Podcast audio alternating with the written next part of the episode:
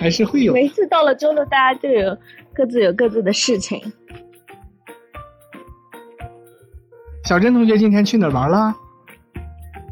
逛街，买东西。因为今天有一个商场打折。我今天也，我今天也出去浪了。买东西了吗？我们今天下午去放风筝啦。哇，好浪漫呀！和谁？和小八戒他们。是不是立刻就不那么浪漫了？但是不是啊？我听到他立刻就想，那有没有问他为什么今天不来？对，今天我们中午一块当面质疑他。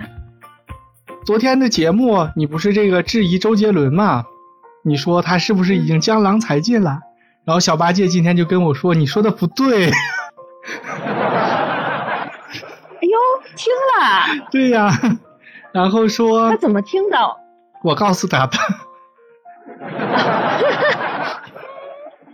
然后我就说，蒂凡尼尼同学说，昨天不是周杰伦出新单曲了吗？咱们昨天的信息还是已经卖出了五百万，但是人家最终的信息是一天之内卖出了八百万。然后我就说，蒂凡尼尼同学说，这个他已经有点江郎才尽了，然后就是风格总是这样。然后小八戒说，不是，他的风格一直就是这样。他还说，小八戒几岁来着？他是几岁啊？他就是听着周杰伦长大的这一代，周杰伦和王力宏。然后他还说今天要上我们节目，要跟你 battle。欢迎啊！可是他们叫长大还是我？我觉得我是听着他长大的呀。他们所谓的长大，难道他们从小学就开始听流行歌曲了吗？对呀。哎呀，我小学听的都是那个迟志强呢。不要再提这个人的名字。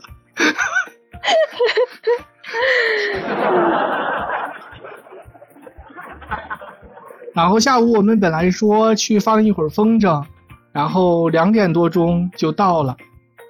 结果呢，两点多去到他停车的那个地方，车打不出来，取不出来了，因为他去的时候人家小区是开着的，路边停满了嘛。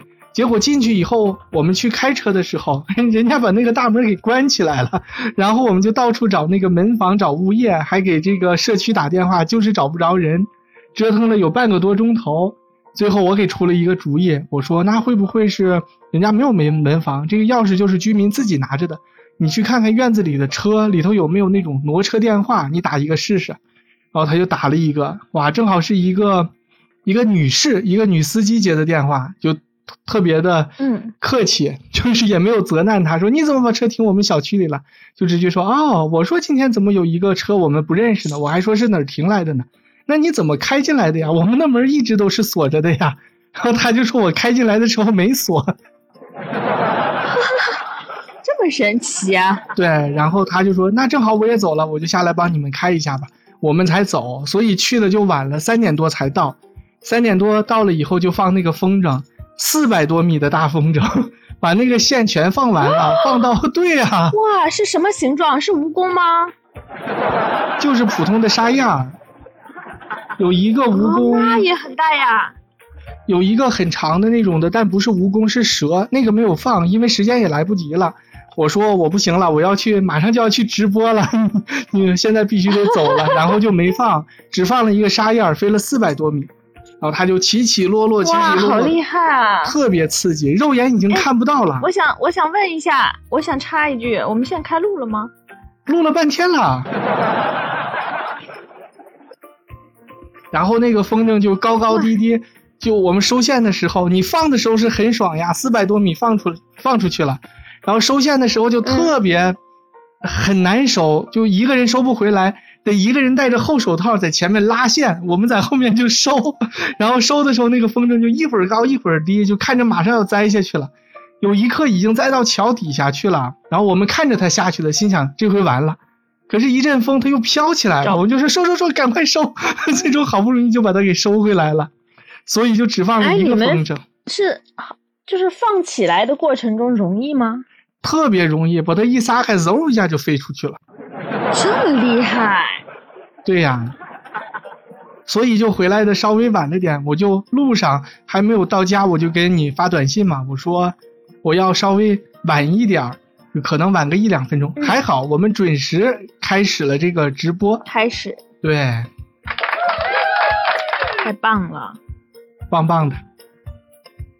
嗯，那小珍同学，你今天有什么精彩的这个经历 要跟大家讲一讲？今天是我们一个商场，这个商场啊，它在呃年终店庆，就是有折扣。以以前我感觉在国内的时候，什么商场有个折扣，这是很常见的事儿，我都懒得看。对呀，但是在这儿就真的是挺稀罕的，他就真的敢一年到头就打两次折，就卖的贵巴巴的那些东西，我就感觉他，呃，人家也不太 care，反正你爱买不买，就一年到头我都觉得好多商店好新西兰，好多商店我走上去，我都跟我朋友讲，我说，我都忍不住替他们担心，这能撑得下去吗？连个买的人都没有。一天一年到头都是这样，他他怎么活下去的呀？就靠着一个感恩节、黑色星期五嗯，黑色星期五那是美国的，啊，他还没有，他还没有黑色星期五。从去年开始，开始有有去年和前年开始，黑色星期五之后好像也还有一些动静，嗯、也是会有一些打折促销的。一些稍微上年纪的人，他还会说什么是 Black Friday，听不懂，不知道是什么，然后会有另一些稍微年轻一点就跟他讲，这就是从美国来的玩意儿。咱们国内都已经什么元旦、圣诞、什么感恩情人一块儿，凡是有假，没有假也要创造假，也要打折。对，他都很少打。然后现在正好是年终嘛，呃，mid year，所以就各种打折，就去看了这个商场。我其实很喜欢这个商场，它是那种老牌的商场，就是老牌高端商场。它的橱窗就是在你如果走到市中心，相当于步行步行街加引号的啊，虽然是还不至于步行，但是就是每一个城市中都有那么最繁华的一条街。嗯我们这儿叫呃皇后街 （Queen Street），它就在 Queen Street 上面一个最主要的点。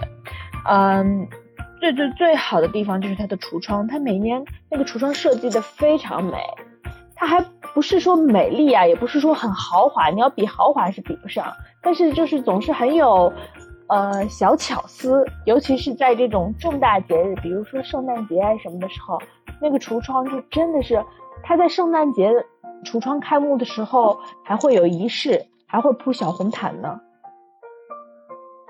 那小珍同学，就这个商场，我我们今天就跑去临时喊朋友一起去。哦，不对，我今天因为一天过得很长，所以我想成是昨天了。那要不要我从头开始再讲一遍？从头开始。因为你知道我为什么会有这个错觉吗？我今天早晨起得很早，我们家目前只有一辆车，我老公今天需要加班，但是我又要去理发，都要用车的情况下，就是我先送他去上班，然后我再把车开走。嗯，他七点半要去公司，然后我把他七点半送到那儿的时候，我九点才要理发，我已经跟人家约的是最早的一个了。说这还有中间这么长时间，我要干嘛去呢？他就说，那你先开去个超市啊什么，你就先去购物吧。本来应该也今天就是买菜啊买什么的，我就说那好吧，送他七点钟送的，天还蒙蒙亮呢。嗯，把他送下来以后，我就先去超市。去到第一个超市呢，本地超市，人家八点才开门，我七点四十五就到了，我就先坐在车里等，等啊等，等啊等，终于等到八点钟了，我就跳下去，赶紧赶快去买，买的也很快，不到八点半就买完了。然后我就又开车去到另一个，就我理发那里，我理发那一圈呢，就是也有理发的地方，也有一个华人超市，所以我就想说，嗯，我们家附近那个华人超市是八点半开门，因为这个是呃一一个是连锁另一个分店嘛，所以我心里想的就是它是八点半开，我大概八点四十的时候到那里，到理发店那里，呃，我就把车停好以后，我就又跳过去想去说，我自己算的很好哦，八点四十嘛，我买菜也很快的，我最多最多九点十分我就买完了，然后我就去理发，理了发以后九点半我就可以回家了。我拿着购物袋，然后蹦蹦跳跳的就跑去超市了，华人超市。然后我就发现人家还没有开门，九点钟才开门这个店。我又蹦蹦跳跳的回到车里面，这下惨了，什么也干不了，就坐在车里开始看刷姐姐。今天全部都是姐姐们的新闻，我就挨个看个遍。终于等到理发师来了，理发店开门了，我就去理了发，理了发又去买了菜，然后回到家以后，我就开始边看姐姐边吃东西。吃好了以后，都中午十二点多了，就突然想，你知道早晨天很晴朗的。又起得很早，主要是上午干了很多事情。中午的时候天就阴了，天又有点阴，再加上已经过了到中午那会儿，已经过了五六个小时了。哇，那这个我感觉已经像是下午四点了。天气很适合 睡觉按我平时的作息。对，但是我在想要睡还是不要睡，因为今天是最后一天打折，它打折是周五和周六，你说它气不气人？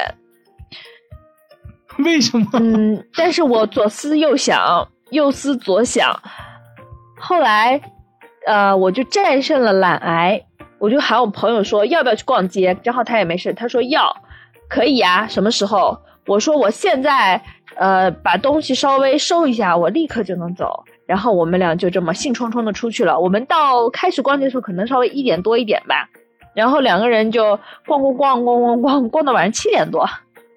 逛到人家都关门了，那你们收获怎么样？啊，还可以，买到了不少东西，买了好几支口红，虽然现在家根本不用。我们虽然就是也有点神同步的意思，但是我后来意识到，你说你一点钟开始逛的吗？我也说哦，那我也是正好也是一点多出来，在这个商场里转了一小圈。但是我后来我一想，我们有四个小时的时差，那我就是五点，五点我就该往回跑了，你知道吗？对。其实我四点多就开始。我逛到，对我逛到嗯七点多的时候。本来我老公说我今天不用接他，他开公司车回来。后来他又有一点问题，他公司车没有办法开，他还得要我去接他，因为早晨把车开走了。所以我就，他给我打电话的时候，我还在逛。最早他说因为不用接他，所以说你就随便逛吧，也不用着急。我们就一直还在逛。后来他又给我打电话说需要接他的时候，我就赶快说那我们赶紧走吧，我们就跳上了车。我们俩是坐公交车去的市里。我先到了我朋友家里，然后我们一起坐了公交车。坐公交车就，因为去到那市中心很难停车，我们就坐公交车去到市呃市中心逛。所以当时我就拉着他，我们俩又赶紧跑上了车，跳到了跳上车，回到了他家。我又开着车去找到了我老公，接了他以后又送又回到家。回到家以后，后来说我们俩还没有吃饭，我问他。饿不饿？他说不是很饿，但是我在回来的路上，开车回来路上我有点饿了，所以我回来就三七二十一，很快就做了饭，做了饭，吃完饭看了吃饭的过程中还看了一集电视哈，然后又把所有的碗都洗好了，我还对着闹钟，我对着九点二十八的闹钟，我就刚好洗完最后一个碗要再洗手的时候，我就听见我的手机在叮铃铃叮铃铃，闹钟响了，对。那咱们两个今天今天过得非常充实，都有一点堵，就感觉全世界都在打折促销。你在新西兰也在打折促销，这边也是。呼和浩特有个维多利，你应该知道。咱们一块儿就跟那个刘小军军，对呀，去看这个《阿凡达》，就是在维多利里的万达嘛。维多利现在了不得了，呼市开了好多超市，刚有这个有两家美特好，不是在呼市倒闭了吗？然后全被他收购了，然后变成了维多利超市，新店开业大促销。然后有一个摩尔城就在长乐宫附近，然后今天也是大促销。就是我那天不是也跟你说，我其实也是一个这个自助爱好者嘛。然后正好他嗯这个自助餐有一个阿尔卑斯，应该你走的时候他还没有开是吧？好像没有，没怎么听过哎。嗯，也是本地的一家连锁的这个。超市，然后不超市去了，连锁的一个自助，然后我们今天就去了。是什么类型？嗯，现在感觉这边的自助都差不多，就是有一些披萨饼，放一些炸薯条什么的，然后就是中式快餐，什么菠萝古老肉啦，对，哦，炸小黄鱼啊这些。混搭型的。混搭型，完全混搭型。一开始开的时候都是号称的是这个披萨自助，但是事实证明，披萨真的爱吃的人不多。而且我觉得披萨自助，对，我想知道多少钱一位，我总觉得很不值。对，人们就是拿两块吃一吃也行。你说进去了专吃这个，对于咱们国人的胃来说，真的就是没没办法。嗯。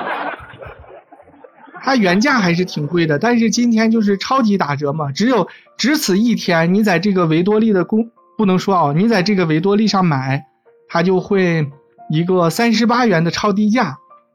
但是呢，今天一天发了两千张券，就是说它从早到晚，今天不打烊，就是那种大流水席，你什么时候进去就吃，反正两个小时，今天一天要消化掉这两千张券。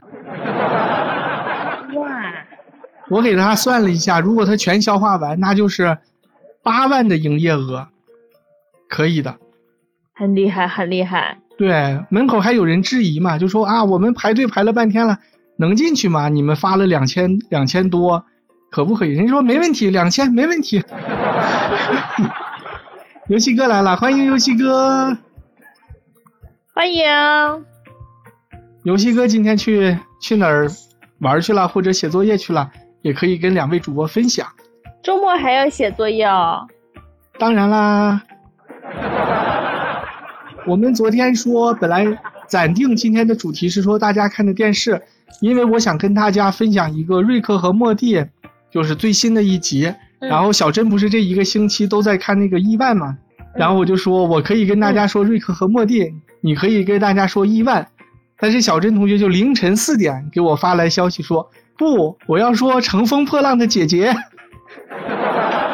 但你就一直没有，我觉得我们今天一定要聊这个话题啊，但是你就没有回音。后来我就今天在听昨天的回放的时候，又听到了你非常明确的两次拒绝，说你不想看这个，不喜欢看。这个综艺我是绝对不可能看的，除非周毅和白白让我去看。他们俩今天不在，我得把这个话告诉他们。他们有可能会听回放。Zoe，拜拜！如果你们听到这句回放，麻烦你们拜托你们在直播间告诉一下主播，多热的话题，我们居然不跟人家讲。小珍同学讲，你不是今天又刷了一天吗？一个人讲没有意思啊。我帮你捧哏。游戏哥说他补课去了。哇，学生党呀！哇，好辛苦啊，好辛苦。对呀，那我们这个姐姐和叔叔就可以去放风筝。哎，我这么说是不是有点占你便宜？你意识到了是吧？对对对，不好意思。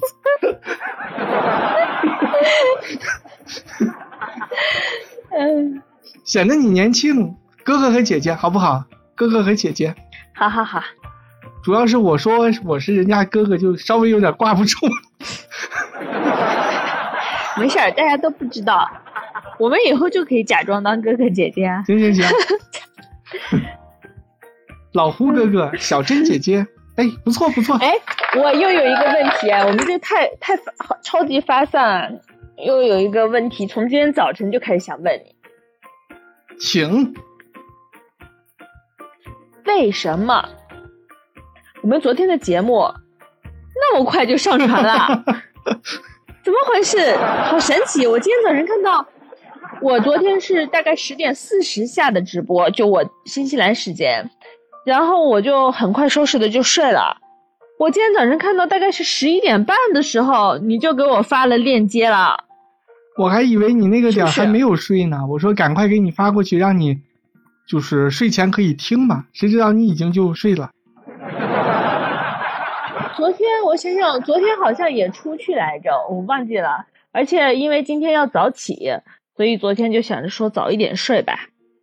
就因为我们这个闲聊节目确实也没有 太需要剪的地方，所以就可以散着聊，散着放，完美。但但你不是说你还要至少要听一遍吗？听一遍也要那么久的时间呢。所以就没有听呀。啊，原来是这样。对我们刨根问底的小珍同学，终于把真相问出来了。主要是我一直没明白，我就想怎么回事嘛。哎，这下知道了，是吧？估计今天这期节目也会很快，可能更快，十点钟就能见了。不，今天还会慢一点，因为今天我们中间有需要调试的地方，那个还是需要剪一下的。还有昨天小珍同学在节目里就 Q 了，说：“哎呀，不行，这一段估计得剪掉了。”然后我就从善如流，我就把那一段剪掉了。本来这个小八戒我已经告诉他了，说我们来连麦，然后你来跟小珍同学讲一讲这个周杰伦的风格，以及你们喜欢周杰伦的这个角度。但是今天你知道，他是他送我回家的，他把我送到家门口，我下来了。他至少现在可能才能到家，所以他肯定是顾不上跟咱们连麦了，就只好下次再找机会了。嗯，好吧。他这出了单曲还要出专辑呢，是不是？那都是更有的说了。嗯，专辑遥遥无期了。嗯，有好多人现在都在他的底下留言，就是催专辑。专辑我看是催不出来了，而且一个单曲人家能卖八百万，那一个专辑十首歌，那不是八千万？你什么专辑？对呀，你什么专辑能卖到八千万呀？这个是不是？他上一张专辑，整张专辑才卖了二百多万，就是，哎，白白来了，白白你好，有没有看《乘风破浪的姐姐》呀？刚才我们已经在向你们喊话了，请给佳佳林留言。正好你今天就来了，都不用等到听回放了。对呀。到底有多好？哎，我严重怀疑白白现在有没有听啊？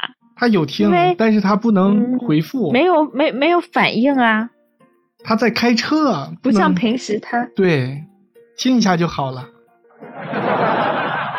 然后我今天还有点害怕。我今天还推广我们节目呢，好几个人坐在车里，然后我说我连我的蓝牙，我给你们放歌。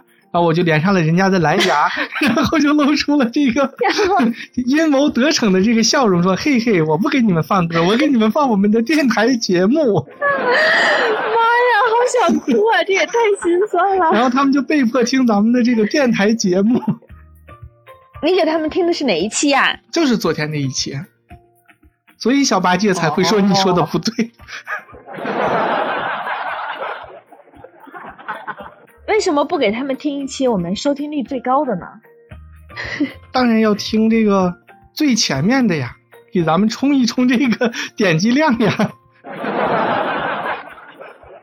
话说咱们的这个二十万的这个流量到底给补到哪里去了？我觉得这两天也没有明显的提高嘛。对，我想问的和你一样的问题，但是后来想想。可能是还得从自身找原因，吧是不要问了，自取其辱。真的感觉没有明显的这个变化，说好的二十万流量呢？骗子，都是骗子！不可以这样 diss 这个平台，会被这个平台给穿小鞋的。平台都不知道我们在 diss 他吗？是吧？怎么会不知道？知道。好，那你说这个《乘风破浪的姐姐》她到底哪里好看呀？是怎么个节目形式？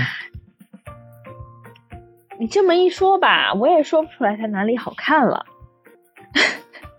嗯，那你有看她节目吗？就是这样子。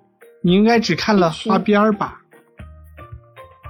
不不不，我看节目了，但是我看节目条件有限，很奇怪。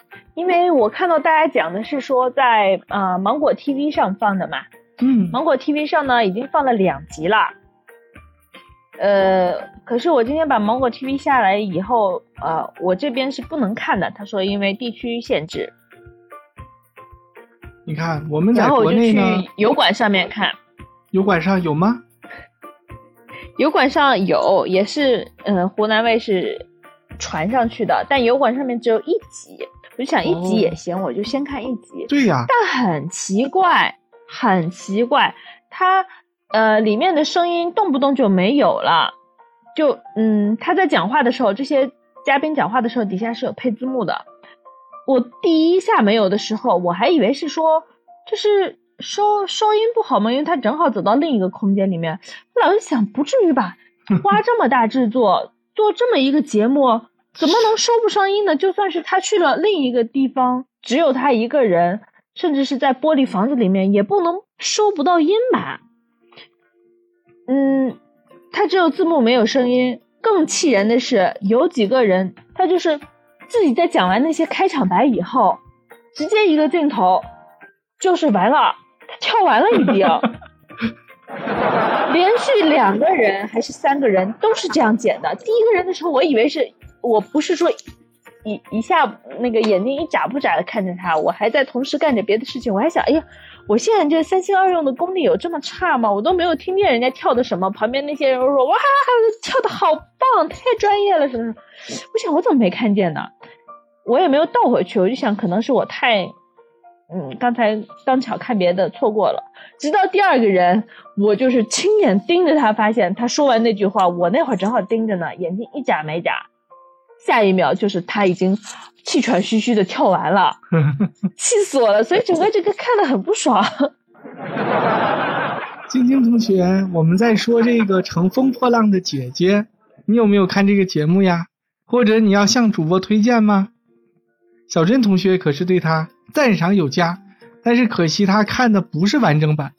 这样的话，我就有一个问题想问你了，你为什么不用你的梯子呢？我我当时不知道他会剪是吗？上面是这样子的情况。如果知道的话，因为我就想，嘿，我在我在油管上找到他的时候，我心里还小得意了一下。我就想，你看看，这不也能看到吗？我还白白下了一个芒果 TV，我又还不还不太开心，我又先过去把它删掉，我才又回来看的。那你确定他是这个？湖南卫视官方把这个视频放上去的吗？那个账号是他呀，我记得还有 V 呢。来，我现在来，那没问题，那就那就是让你们去看这个完整版。有也有可能是说，嗯，是不是他们刚好，因为他不是每一首都剪了，他就剪了那么几首，是不是那几个人唱的那几首他没有海外版权？哦，合理哇！你破案了，小珍同学，破案了，就是这样。可是，对对对，你就给下结论了，谁说就是这样了？没错，就是这样。它没有这个 大陆以外的版权，所以它不能放在这个油管上，它只能是大陆地区。因为你在外面，你要看这个。嗯，芒果 TV，你不是说也没有这个权限吗？嗯，对吧？那应该真相只有一个，就是这样。干嘛这么笃定？合理呀，非常合理，我也觉得是这样。是吧？嗯，是吧？所以我还是很理智的。我气愤之余，我又想了一下，想出这么一个原因来。你还是架梯子看吧，看点原汁原味的。晶晶说：“郑欣宜好好漂亮呀，但是都是片段，就是她没有看这个完整版，她也是一段一段看的。”哎，这那那这样吧，嗯嗯，你没看，你也不准备看，那我们就是给你给你几个要点，这样的话，你跟任何人聊起来都像是你看过一样。这个好哎，你知道市面上就有很多这样的书。怎样介绍一本书？怎样介绍一部电影？就专给那些没有看过的人设计的，他就是很贴心啊。你没有看过《乱世佳人》吧？来，我告诉你，一二三四这四个点，你告诉他，任何一个人都不会觉得你没有看过这部电影，就显得自己很博学。嗯，那我们来说几个点哈。好，第一个。不是每一个姐姐上来导播都会要求姐姐们说，嗯、介绍一下自己啦，比如说姓名、职业、出道多少年什么什么的，因为他们要拍拍这个片头嘛，拍一些采访的部分要穿插起来。轮到宁静的时候呢，他就说，我还要我说名字，那我这十几年白干了，大家都不知道我是谁，这个就十几年，这一条就是，嗯，他们啊都出道十几年了呀。哎，对呀，我想宁静是十几年还是几十年？他有可能是几十年吧。三十年了，有没有？所以他这一条就是霸气侧漏。阳光灿烂的日子，他出得到吗？那部电影好像是一九九六年，你算一下，二十四年了。那就是几十年了。对对对对对，然后然后还有啊，再给你讲一条，好，还有一个比较厉害的点是黄晓明，你知道这个节目里是有三十个女人，不算评委啊，就是参与的小姐姐们是三十个女人，但只有黄晓明一个男人，他算是主持人吧。你你听一下哦，黄老师在那个中餐厅里的时候，嗯，不是变成了这种油腻霸总了吗？对呀，我不要你觉得，我要我觉得。但是他在这个姐姐里，就这短短的两期中，开辟了一种新模式，大家都觉得他有一种，呃，油腻憨油腻憨的萌感。那你觉得有剧本吗？虽然油腻又很憨，我觉得他是一个非常体贴、非常懂女人的人。你真的看到他的时候，我给你讲几个小例子哈，好他在这里面是怎样的表现。首先，人家都是都是美女，就算是不认识，可能也是大家都知道，基本上是呃一个演艺圈在混的嘛，都是同行中人。小明同学呢，就从开始到后来，从开始就表现出非常强的求生欲。他一开始的时候就说：“嗯，在座的有一些是我的姐姐，有一些是我的妹妹们，但是我的姐姐们嘛，长得也很像我的妹妹，所以我决定统一都称大家为小姐姐。哇，小郑同学，我现在不仅是不想看了，我现在也不想听你再说了。这这话，我觉得他，我觉得他这个说话说的很棒啊！就就就就就很嫌弃的样子。天哪，我觉得他这个话说的超棒，让人我觉得情商很高啊，让人听了非常之开心。他就是全程各种呃哄小姐姐们开心，然后说我今天来，他的他说他上这个节目嘛，他说我我今天上这个节目主要就是来伺候大家的。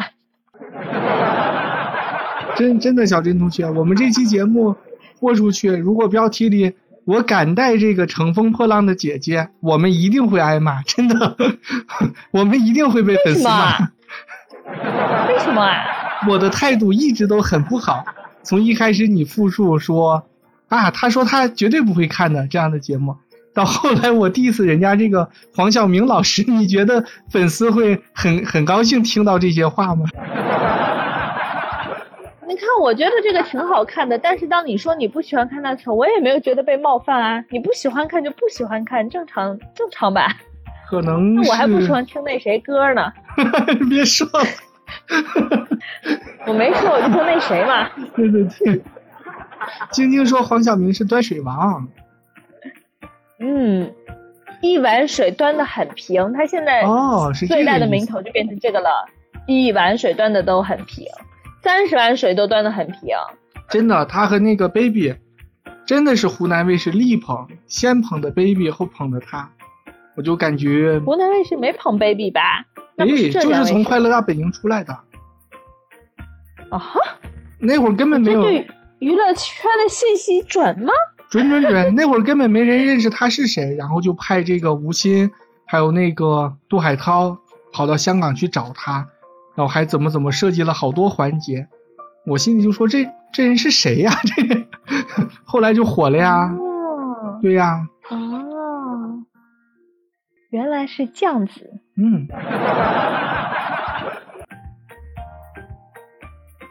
哎，我今天还在想，你看我有的时候如果忙，真的上不了直播的话，嗯可能就得需要你自己一个人，加加零当家。但是如果你来不了的话，我连直播间都开不了。我今天其实有想，就是说，因为提前没跟你打招呼，我说，他们说你能不能变成这个户外直播？我说也可以，但是户外直播拍风筝嘛，我就可以开这个视频直播了。嗯，好呀，可以呀。咱们就视频给大家放风筝，而且你看视频直播，你你也可以跟我连线，而且不用就是说不想露脸的话，不用视频连线，就是完全可以进行这个音频的上麦，就跟我们这个语音直播是完全是一样的形式。一样的。只不过不同点就是我不能再录音了，就只好你那边在录，哦，就不知道你那边能不能录。那我就像以前那样子录喽，对，就效果肯定是不如你这个好的。就是户外嘛，肯定是不会有这个棚内效果好，但是大家能听清楚哎，我们还棚内呢，是不是很专业？是不是？是是是啊，就在户外，我就可以给大家开这个视频，让大家一块儿一边看这个风筝，一边听我们俩给大家闲聊，就别有一般的风味，也很有意思哦。是吧？是，哎，下次我有这样机会也可以尝试一下。可以，可以。嗯，那就会更丰富一点。对于我们这个在线的这个朋友、听友来说，就会节目形式就会更加的充实。对。哎，我在想说，不是，现在突然特别想做那一期，我们来推荐，嗯，购物车大大公开的节目。对，马上六幺八了，推荐大家买的东西。是一定要买过的，还是只要我们收藏的？都可以，都可以。都可以你觉得这个东西非常好，用过的非常好，或者是你最近发现了一个很厉害的东西，种觉得应该会很有用。对，小八戒今天还跟我们提建议了呢。他说你们可以聊一期这个华语音乐史。我说那聊音乐史你上麦。他说好的，我上麦。但是他说电视史哦我、对呀、他就是这么说的。他这么自信，对，因为他就听了很多，从王力宏到周杰伦他都听了。但是电视他说电视我实在说不上来，因为我都没看过，我只听过这个歌曲。可是我也听了，我一直觉得我聊华语音乐史很厉害，你们俩可以我听 P 的都是很偏门儿的 PK 一下。那些一片歌手，我真的听了不少，很多可能大家都不知道的人。真的，这什么？这个咱们上次聊偶像，我就意识到了，你真的听了很多歌，但是我就完全接不住，你知道吗？我是没有听过很多歌的人，所以如果能把他哎，找我们聊偶像，我当时讲的就是很普通的人，就什么孙燕姿什么这些，就是人人尽皆知。他就知道很多九零后一开始大家不知道的，就那会儿还没有人听许嵩呀什么这些人的时候，他就在 KTV 给我们唱，都知道，真的知道很多。好，他是他是个九零后是吗？九零后姐。九零后，嗯，好的，那我们改天聊音乐史，让小姐姐也教育一下九零后。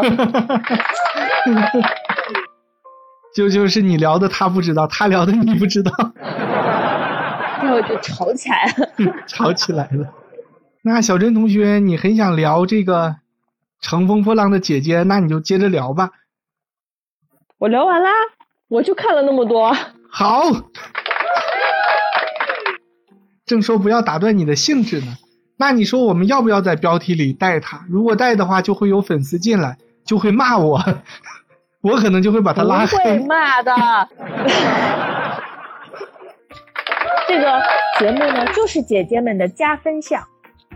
我们这个节目呢，就是帮助姐姐这个节目更加的有热度，加分上的加分。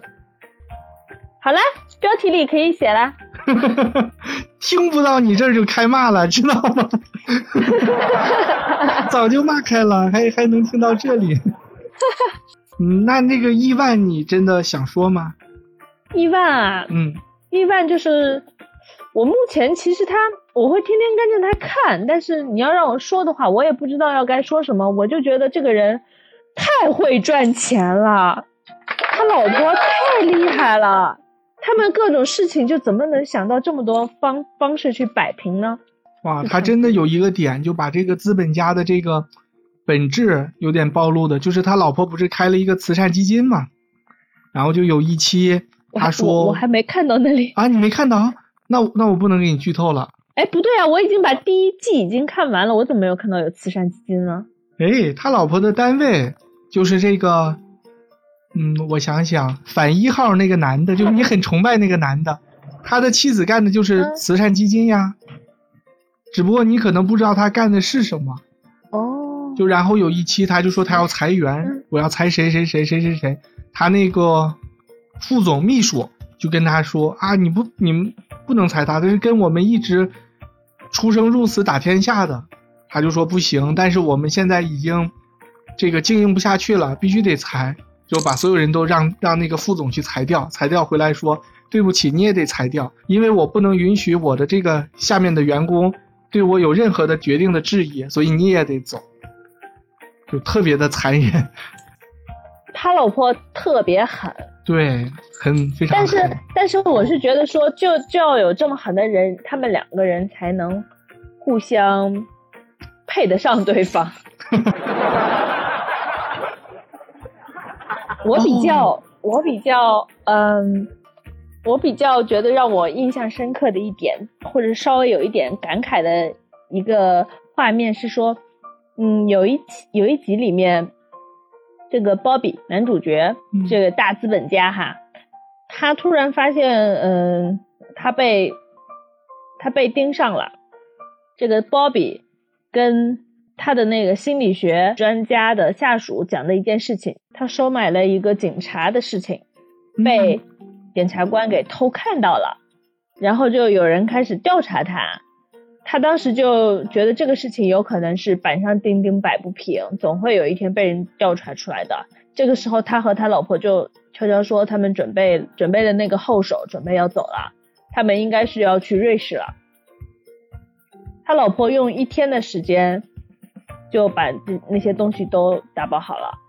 他们打包的真的就是跟以前逃亡一样啊，金银细软。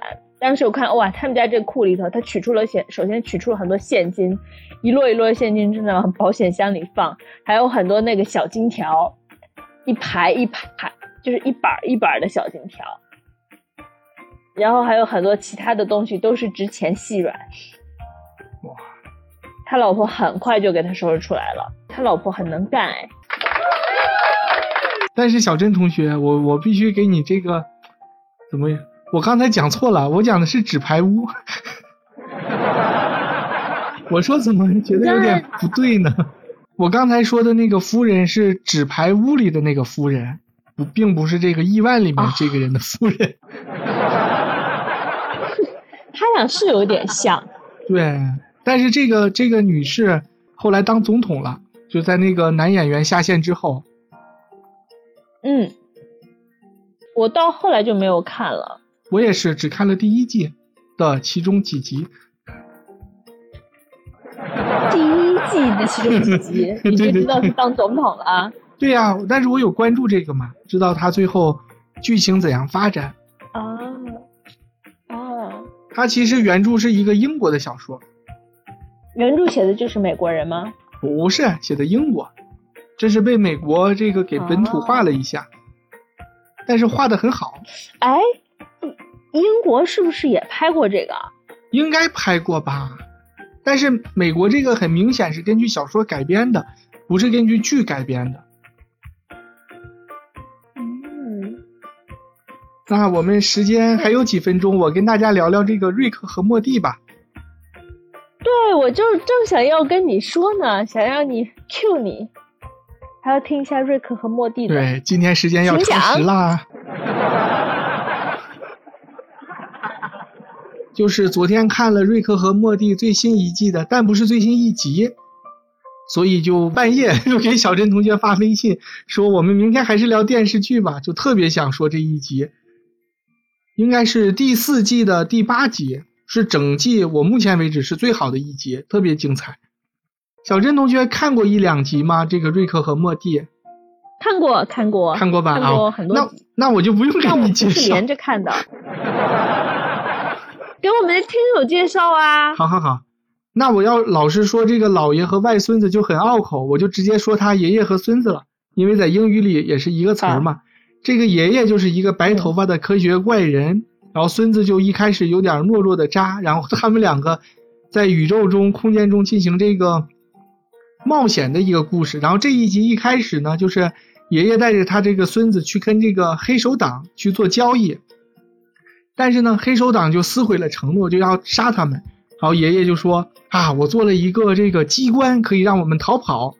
然后因为它是一个化工厂，下面很多这个酸池，就绿色的强酸。然后他就拉拉着他的这个孙子就跳下去了。但是这个酸池其实是假的，是他爷爷设计的这个假酸池。跳下去之后呢，他就往上扔了几副骨架，意思就是他们两个都被就烧死了嘛，不是？挂了，嗯挂了挂了。然后他孙子就特别不满，说你是一个发明家呀，你这么弱的机关你都能设计出来，你平时不是很厉害吗？然后他爷爷就很生气，我设计的机关都是好机关，好不好？都不是为了取悦你们而设计的。这就是在 diss 这个观众，因为观众有时候会说他某一集，哎呀，你这个很一般呀，不太好。然后他爷爷就是主创借他爷爷这个嘴来 diss 这个观众朋友。然后他孙子就说：“你从来都不听我的，你要听我的，你可以设计一个存档的东西，在现实中一摁存档。如果发生像刚才那种情况，我们一回档，不就可以完全可以避免了吗？你还用这种什么酸池干什么？”然后他爷爷就说：“我我不要这个，这个是抄袭的，我不要这个。”然后孙子就说：“那你就是找借口，因为你肯定是做不出来。”然后爷爷就不承认，说：“我能做出来。”最后就激将法嘛，他爷爷就给他做了一个。很简单，一个遥控器只有红色和蓝色两个按键，一摁这个红色就存档了，一摁蓝色就可以倒档。然后他爷爷就问他说：“嗯那你是要听一听我这个设计原理呢，还是你就直接拿着这个就去爽？”然后他孙子就很不在乎，当然是直接去爽了，谁要听你的这个设计原理就走了，然后就滥用这个遥控器。比如过井盖的时候，他明明可以迈过去，他就不，他先摁个存档，然后他从井盖上跳下去，就就摔死了，然后再回档，回去之后再从旁边绕过去，或者就各种花样，然后还推人家这个老爷爷，就是残疾人老爷爷，把人家推到马路中间被这个车撞飞，然后他再回档，再当那个好同学，再慢慢的把人家推过去，就是做了各种这种的作死的这个事情，但是他都用这个回档。直到有一个呢，他在一个咖啡馆门前，就是摁了这个，然后看到了一个亚裔的一个女生，就两个人就坠入爱河了。之后他就再也没有摁过了呀，他就是在那一刻摁了。然后这整个一大段感情戏，就是这个小孩唯一的一场感情戏，不能说小孩太小了，就这个孙子唯一的一场感情戏，但是没有台词，整个都是用这个音乐渲染的，就有点像这个《飞屋环游记》刚开始的那那一整段戏，就特别感人。一开始去约会啊，嗯看电影，到后来两个人吵架，吵架了以后复合，这个孙子就给他了两张这个飞机票，两个人就去飞到雪山旅游旅行。结果中间呢，这个飞机失事，失事了以后断成了两截，这个孙子就去摸那个遥控器，但是整个背包就扔了出去，然后他们在机头就掉下去了，然后就饥寒交迫，还死了很多人。他们最后实在支撑不下去了，孙子就说他也没有说啊，都是用这个画面表现的，因为背景都是音乐。很快他就去找这个背包，然后找到背包的时候，他并没有摁那个就是倒档键，他就是还没有回到过去，而是把自己的手机拿出来，就是拨打了报警电话。就天上有直升机飞过，就把他们救了嘛，他就昏迷了。等他再醒来的时候，他已经躺在病床上了，就是家人都去看他，意思就是他已经得救了。然后那个女孩也过来了，大家就很开心呀，就互相见父母什么的。最后在他们家的沙发上看这个电视，其乐融融。这时候呢，那个孙子他爸爸就叫杰瑞，把这个遥控器拿起来了。本集中这个杰瑞只出场了十几秒，但是就直接把人家的档给消了，然后就回档了，又回到了这个孙子见这个亚裔女孩的那一天。然后网友就纷纷评全都白弄了。全都白费了。就刚才那整个一大段特别浪漫感人的一个爱情故事没有了。然后网友就说：“嗯，不愧是杰瑞，出场了十几秒就干了一件大事儿。” 因为他的爸爸就是很废柴的那种的，整个四季里面就是最废柴的一个人，结果一下就触犯了众怒嘛，大家都对这个 就特别搞笑。然后，然后他不是倒档回去了，两人完全不认识，他就很着急。回去的那个背景音乐嘛，也很有巧思，就是说，如果你说谎，那你肯定万劫不复，就正好证明了他他说谎了。然后他回去了之后，就找那个女孩，女孩不认识他呀，谁知道他是谁？就拿那个防狼喷雾喷了他，然后他就一次一次的回档，他就一次一次的被喷，最后连这个档也没有了，就是只留下了这个他被喷的这个档。然后这个孙子就特别的，这孙子就特别的什么，很像骂人，有没有？嗯，就嗯，莫蒂吧。然后莫蒂就特别的这个伤心，就一次一次跳入这个动物园里的这个猩猩池，被猩猩撕碎，然后一次一次的回档，一次一次的被撕碎，就表现了他非常痛苦。最后他就找到了他的这个爷爷瑞克，就说非常的后悔，就说了一长串的这个很有哲理的话，说如果我们做什么事都不用付出代价的话，如果没有目的，那就不会有结果，没有结果的话，我们就不会有未来。就特别的那种正能量，有没有？你肯定以为这这个一下子升华了吗？对吧？你肯定以为故事到这就结束了，是吧？但是并没有，嗯他是瑞克和莫蒂，爷爷就发出了一阵怪笑，背景音乐一下就变得阴森恐怖了，就说：“你真的以为这一切都没有发生吗？错了，这一切都是实实在在发生过的。我不是当初问你这个遥控器它到底是什么原理，你说你不想知道，现在我就告诉你，它并不是一个这个倒档存档器，它是一个打开这个平行空间的一个机器，就是说你每摁一次，它就会在平行宇宙啊宇宙中找到一个跟你相似的瑞克，你就会来到了他的这个身上。但是从前的瑞克会怎么？呃，从前的这个莫蒂就是他孙子呀，会怎么样呢？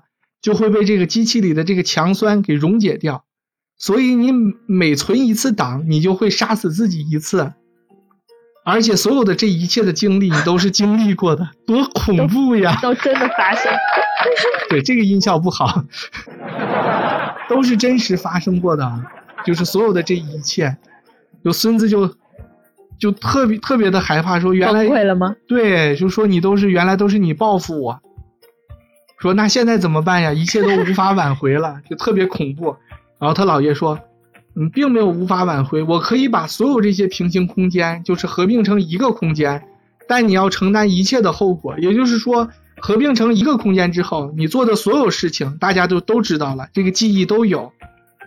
然后，但是他说没办法呀，为了挽回这个错误，就只好合并了。合并之后，门口立刻来了好多好多警车，就是要抓这个孙子。人们就是 打了很多标语，就是反对他的这个标语。孙子就没办法了，这个到底该怎么办呀？就走投无路了。这个时候呢，他姥爷就往旁边一指，旁边有一个酸池，说：“怎么是走投无路呢？你看这个有没有？你可以跳进去假死，不就这个逃出升天了？” 然后孙子说：“哦，又绕回去了。对呀、他说原来一切都是因为因因为你这个自尊心呀，是因为我说你这个机关不好，然后你故意做这一切，让我承认你这个机关好，然后说的确很好，然后这个孙子就跳进去，飞起来了一个骨头架子，就是这个，不是警察们就不捉他了嘛，人群也都退走了，他就这个假死遁遁走了，但是全剧就是最扎人心、最让人这个痛心的地方，就是因为。所有的宇宙不是都合并了吗？那个女孩也恢复记忆了，他们所有的一切她都知道了。但是当这个女孩过来去找他的时候，看到的却是这个莫蒂跳的那个酸池里被烫成了一副骨架，女孩就哭的走了。啊，那他是不是很伤心？太虐了，人们都说，哎呀，实在是，所以人们就都都说这个杰瑞呀，太气人了。都把这个错误怪在了人家这个杰瑞身上，其实明明是他姥爷，好不好？但是大家都很希望说，希望在将来的剧集里，这个女孩还能够再出现。嗯，然后这一集就结束啦，哇，感觉很好看的样子好。看吧？又有转我没，有看过这一集。就是第四季的第八集，大家都可以找来看看，真的很精彩，又有科幻的元素，又有这个感情的元素，还有转折，最后还有黑化什么的，就特别有意思。那我们今天的节目就结束了，明天我们聊什么呢？小郑同学，我们聊电影《九一》什么来着？《神雕侠侣》侠侣。九一《神雕侠侣》，我今天晚上也要去重温一遍，毕竟是小时候看过的。真的，这类的电影喜欢的人会非常喜欢，我们东方三侠也很受欢迎呀。棒棒的，好，那就大家明天见啦。拜拜。